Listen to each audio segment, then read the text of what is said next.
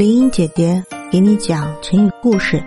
今天讲的这个词叫“愚公移山”。在《列子·汤问》中有这样一个故事：传说很久以前，在益州以南、河阳以北有两座大山，一座是太行山，一座是王屋山。山势雄伟，方圆七百余里。在山的北面住着一个叫愚公的老汉，头发胡须都已经白了。他的家门正好对着这两座大山，每次出门办事都要绕好远的路，还能行，非常的不方便。愚公很是烦恼，他下决心要带领着全家老小把这两座大山挖掉。于是他们就一起开干了，挖下的泥土石块，他们就运到渤海边上去扔掉。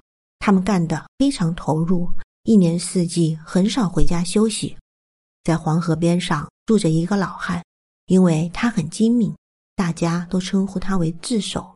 智叟劝愚公说：“你这个人真傻，这么大岁数了，还能活几天？怎么可能搬动这么大的两座山呢？”愚公却说：“我看你呀，比我还傻呢。不错，我是老了，活不了几年了。可是我死了还有儿子，儿子死了还有孙子。”孙子又会生儿子，子子孙孙是没有穷尽的。可这两座山却不会增高了，我们总有一天会把它挖平的。后来，愚公挖山的故事让上天知道了，他被愚公的顽强精神所感动，派下大力神下凡，把两座山背走了。从此以后，益州和汉水的南面就再也没有高山阻挡了。从此以后。只要有人做人做事情不怕困难，一直做，我们就说他有愚公移山的精神，一定会成功。